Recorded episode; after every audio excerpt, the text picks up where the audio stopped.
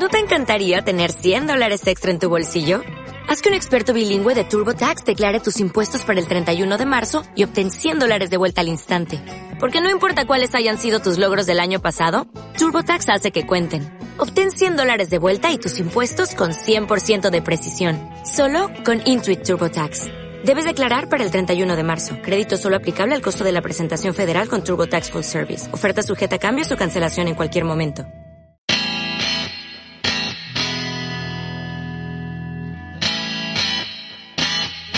Hola, hola, bienvenidos, bienvenidas a esto que denominamos Cuarentenials, este podcast que estamos haciendo junto a Agustina Grasso, la creadora de Escritura Crónica, y mi nombre, Mauricio Irigoyen, creador de Relatos en Mochila. Como decíamos, esto es Cuarentenials, una catarsis que estamos haciendo para pasar esta cuarentena en la Argentina y en el mundo también. Y hoy estrenamos temporada. Esta es la segunda temporada de Cuarentenials. ¿Por qué, Agus? Hola, ¿cómo están? Es la nueva temporada porque justamente hoy comienza una segunda etapa de la cuarentena preventiva y obligatoria, así que decidimos renovar la temporada. Pero bueno, antes de, renovar la temporada queríamos un poco recordar, si les parece, todo lo que vimos en la temporada anterior. bueno, ya me viniste con un tema polémico porque me acuerdo que esa vez, ese primer episodio hace como 12 días atrás, donde me criticabas porque había salido a cortar el pasto, a pasear el perro y a comprar. ¿Te acordás? Uy, sí, cómo, cómo, cómo no olvidarlo. Y estaba en lo cierto, ¿eh? 12 días después te digo, estaba en lo cierto. Creo que hasta tendría que haber estado más firme. es cierto, es cierto. De hecho, después de que pasaron los días, ya no volví a salir. Solamente salí a comprar con mi bolsita al chino, nada más que para algunas cosas de primera necesidad. Ya la perra no la saqué nunca más, así que está dentro. Y no volví a cortar el pasto. Así que te hice caso, eh, por lo menos en las energías que me habías pasado esa vez. Bien, me encanta. Imagínense todo lo que estamos diciendo con una especie de videograf abajo que dice, en la temporada anterior. ¿No? Y ahí seguimos. Le ponemos música a todo. Entonces, después, en, en, en, otro episodio llegamos a hablar de la importancia de que ya que estamos en nuestras casas, ¿no? Nos convertimos como especialistas en Feng Shui y hablamos de poder tener todo ordenado, tirar lo que no usamos, ¿no? Eh, poder poder tener como una rutina y un orden y buscarse la manera en la que ahora se levantan. ¿Te acordás de eso? Sí, inclusive hasta siento que ya quedó un poco viejo eso, porque en general, por lo menos la gente que me rodea, amigos que tuvimos videollamadas y demás, por lo menos ya están intentando hacer su propia rutina dentro de esta cuarentena. ¿Te pasó o no? Me pasó y además muchas personas que también me mandaban fotos con, no sé, ropa que iban a donar, mm. objetos que ya no usaban, que habían renovado sus espacios, que habían limpiado, así que me parece que ese también tuvo, tuvo su efecto. Funcionó, funcionó el Feng Shui entonces. Funcionó el Feng Shui. ¿Qué más? ¿Qué más hicimos en esta primera temporada? Después nos fuimos a Italia. ¿Te acordás? Estuvimos hablando con Gianfranco y con una periodista italiana que nos estuvo contando cómo estaban llevando el tema allá, la cantidad de muertos, la preocupación en general que hay en Italia respecto a por qué se habían tomado tan tarde medidas de restricción, eh, como por ejemplo la cuarentena obligatoria, como sucedió acá en Argentina, se, se tomó mucho tiempo después allá en Italia. Sí, y fíjate que 12 días después estamos hablando de que la situación obviamente sigue desbordada, pero por lo menos no está tan descontrolada como en ese momento, y surgen otros actores en esto del coronavirus, como por ejemplo Estados Unidos, México y Gran Bretaña como grandes focos también de infección, ¿no? De este virus. Es cierto, es cierto, es verdad, es verdad. Qué bárbaro, ¿qué más? ¿Qué más? Después armamos un tremendo debate cuando hablamos de ¿Qué hacemos ahora que no podemos viajar? Si la gente, ahora que ya estaban cerradas las fronteras, eh, se daba cuenta y reflexionaba acerca de por qué viajaba tanto y mm. que también estaba bueno quedarnos en nuestras casas. Sí, hicimos una reflexión y después metimos debate en las redes sociales que tuvo mucha repercusión porque en general la gente opinaba que a veces uno viaja solamente por el hecho de viajar y no se pone a pensar si realmente es lo que le gusta, ¿no? Eh, nada, ahí metimos debate, estuvo lindo ahí lo que pasó en redes sociales. Estuvo bueno, estuvo bueno, estuvo bueno. Después pasamos el 24 de marzo. Día de la Memoria, Verdad y Justicia, y hablamos con la exdiputada Victoria Donda, hija de desaparecidos, que también nos estuvo hablando de la importancia de igual hacer memoria en nuestras casas, del pañuelazo que se hizo en las ventanas, y bueno, cómo también poder, entre comillas, marchar sin tener que salir a la calle. Sí, sí, un día especial que nos toca justamente en esta cuarentena. Y como decías vos, ¿no? Eh, las, redes las redes sociales como canal de manifestación, mostrando cada uno sus pañuelos blancos colgados de los balcones, de las ventanas y demás, una forma de manifestarnos, de marchar para recordar este 24 de marzo, obviamente. Tal cual. ¿Te acordás el que sigue? Después del 24, ¿qué pasó? No, así, así, a simple vista. La ansiedad, uh. hablamos de la ansiedad, ¿te acordás? Hablamos con gente de la red de psicólogos feministas, mm. hablamos también con, eh, con especialistas, mm. con, con Jorgelina Barros que nos habló, que justo estaba dando un taller sobre ansiedad que le iba a dar de manera online. Sí, sí. Y cómo, de a poquitos vamos bajando esa ansiedad porque, como decíamos tal vez en ese primer capítulo, uno también va bajando un poco y se va acomodando esta no rutina, ¿no? Una especie de una nueva rutina dentro de la cuarentena. Tal cual, y también digo, ya pasó el shock inicial, o sea, pasaron 12 días de la cuarentena obligatoria, entonces es como que uno ya está como más, entre comillas, acomodada y acomodado a esta situación. Coincido. Después vino astrología. Mm, antes tuvimos el rincón de andar hablando del origen del virus. Ah, cierto. Sí, sí, sí, sí, me acuerdo. Mirá cómo los tenés todos ordenaditos uno atrás del otro, te los acordás, ¿eh? Bueno, tengo acá, tengo acá Spotify abierto, que es mi machete, y obviamente tengo Muy bien. uno atrás del otro. Porque obviamente nos, escuchan en Spotify. Obviamente, pero después sí vino eh, el tema de la astrología y después vino el tema del sexo. Sí, dos capítulos que a mí me flashearon. Primero porque la astrología, dijo em, la señora con la que hablamos, eh, especialista en, obviamente en astrología, decía que los planetas estaban alineados de tal forma que eh, estaban como beneficiando un cambio Decí la verdad, no te acordás tanto. no, sí, sí, sí, estaba tratando de buscar las palabras. beneficiaba, el, tema de los planetas beneficiaba a, esta situación de, de cambio que se viene, ¿no? Sí, tal cual. Interesante, por eso me quedó grabado, porque medio que quedé flasheado con ese capítulo. Y después, ya está, la despuntamos con el sexo. Sí, obvio, cómo, cómo, venía, cómo venía la cuestión sexual en, cuarentena con todos los tips de, alas para tu sexualidad. Hermoso, hermoso capítulo. Y ya después ya nos acercamos casi al final de temporada. Nos quedaban ahí dos episodios más, ¿verdad? Sí, pasar la cuarentena en departamento, violencia de género y cuidado de mascotas. Exacto, que fue ayer y hoy inauguramos segunda temporada. Aquí estamos hoy. Eh, ¿Qué día es? 13. Ah, 13, pero día de semana, digo, miércoles, porque pasamos ah, el feriado. Es miércoles, es miércoles 13 y es el primer capítulo de la segunda temporada. Ahí está. Bueno, ahí ya nos puso en autos la señorita Agustina Grasso, que nos trajo algo para hoy porque siempre es la que un poco sorprende con los temas. Primer capítulo de la segunda temporada. ¿Con qué nos venís, Agus? Bueno, hoy te traje algo que vengo escribiendo hace algunos días. Me da que le puse este título, pero igual vos podés ponerle otro. A ver. O sea, nada, podemos debatirlo. Lo traje acá para debatir este pequeño eh, punteo que me hice. Ajá. Que se llamaría así 15 enseñanzas para la post-cuarentena. Uf. Fuerte.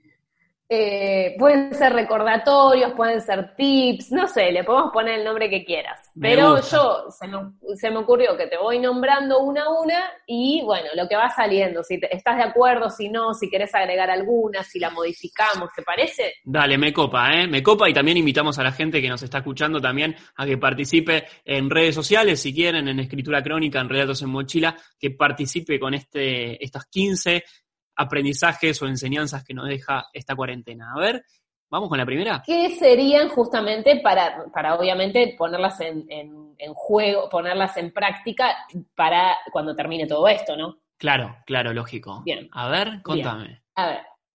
Uno. Techo, comida y wifi como mantra. Eh, coincido plenamente. Empezamos a darnos cuenta que lo esencial, que es el techo y la comida, eh, suman y mucho. Y hoy, si no tenemos wifi, estaríamos prácticamente incomunicados, salvo con la gente con la cual estamos haciendo la cuarentena. Así que yo le doy mi tilde verde ahí, ¿eh? Bien, bien. Me gusta, me gusta. Vamos con la. Vamos sobre todo, eh, no sé cómo venimos de tiempo, no me quiero extender demasiado, pero digo, sobre todo en estos tiempos de tecnología y demás, si no tenemos wifi, estamos como por lo menos fuera de lo que queremos alcanzar. Tal cual, tal cual. Número dos. Número dos. Eh, hagamos algo con la vejez. Soledad y abandono no van más. Impecable. Impecable. Creo que hoy en día, por lo menos son reflexiones que yo voy tirando, digo, cada uno puede aportar lo que quiera en redes sociales, ¿eh? pero digo, eh, cuánta falta le hacemos nosotros a los viejos, ¿no? A la gente grande, a los ancianos. Démonos cuenta que nos necesitan tanto como nosotros los necesitamos a ellos. Sí, pero además yo pensaba un poco, digo, en este sistema, ¿no? En este sistema económico, digo, también queda como el jubilado, la jubilada, quedan como, me da la impresión como si fueran relegades, ¿no? Entonces queda como esta idea de, bueno, listo, nada, un geriátrico o quedan en soledad en sus casas. Y digo, vos pensás, ¿no? Pensaba, por ejemplo, en otras comunidades que tal vez, no sé, eh, la gente mayor pasa a ser como la sabia, ¿no? De, los pueblos, digo, y uno va y consulta. Eh, no sé, pensaba además otra cosa también, que, que la vejez hoy se extiende muchísimo más, o sea, realmente la gente jubilada está súper activa, tiene un montón de ganas de, cosas de hacer, digo, y mismo también proponer que tal vez se conviva, no sé, con amigues, ¿no? O sea, que haya otro tipo de vejez, que no sea una cosa tan, me parece a mí, porque todos vamos hacia eso, ¿no? Entonces digo, qué bueno pensar que sea una etapa copada de tu vida, ¿no? Una depresión, no sé. Claro, que por lo menos la pases bien y que nosotros, tal vez un poco más jóvenes, tomemos conciencia de que, por ejemplo, sin ir más lejos, para los pueblos originarios, los ancestros dicen y mucho, ¿no? En, esto de, la sabiduría y la conciencia a nivel social. Entonces, tener eso en cuenta. Así que tilde verde también. A ver, la tercera. Valorar y agradecer más los viajes. y sí, yo acá no puedo ser demasiado objetivo y sí, doble tilde verde te diría, ¿no? La importancia de descubrir que podés salir de tu burbuja simplemente tomándote un avión, un bus o haciendo dedo a un pueblo cerquita tal vez de tu casa que te permite salir de tu burbuja y descubrir que hay un mundo nuevo a un par de kilómetros nada más. Tal cual. Bueno. ¿Qué más? Cuarta, Estado presente, sistema de salud desarrollado, fuerzas de seguridad que nos cuiden y no mm. dejarle tanto al mercado que cuando lo necesitamos claramente se abre de gambas. Mm, bueno, sí. Obviamente un tema súper delicado y tal vez un poco más eh, complejo y que da para mayor profundidad, pero sin lugar a dudas, queda demostrado que hoy el mercado nos sirve para atender a una emergencia sanitaria como la que tenemos. Fuera del mercado, otra vez los estados teniendo la importancia de, la beneficencia para, para, la gente, ¿no? No, y además empieza como esto de, y si te cubre o no te cubre la obra social, y que cuánto sale, y que cuánto hay que pagar, y más en otros países, ¿no? Mm, eh, pensaba en Estados Unidos. Claro, y después que encima te llega la cuenta de lo que, no, pero digo, eh, ¿cómo, ¿cómo, es el tema obviamente de las obras sociales, de mm. los gastos de insumos, digo, y que tal vez el rol del Estado acá queda como mucho más en evidencia cuando, mm. cuando esto, el mercado no, no, hoy con lo que está sucediendo obviamente con el mercado, me parece que queda más evidente esto. Sí, sí, sí, sí, totalmente, totalmente. Me parece que es un tema mucho más delicado y que da tal vez hasta para tratarlo en un podcast exclusivo. Bueno, me lo guardo. Dale, ¿qué más? Quinto, abrazar y besar más. y dejar de ver gente al pedo. Ah, metiste dos temas en uno para mí, ¿eh? bueno, porque tenían que ser 15, quedaba mal que sean 16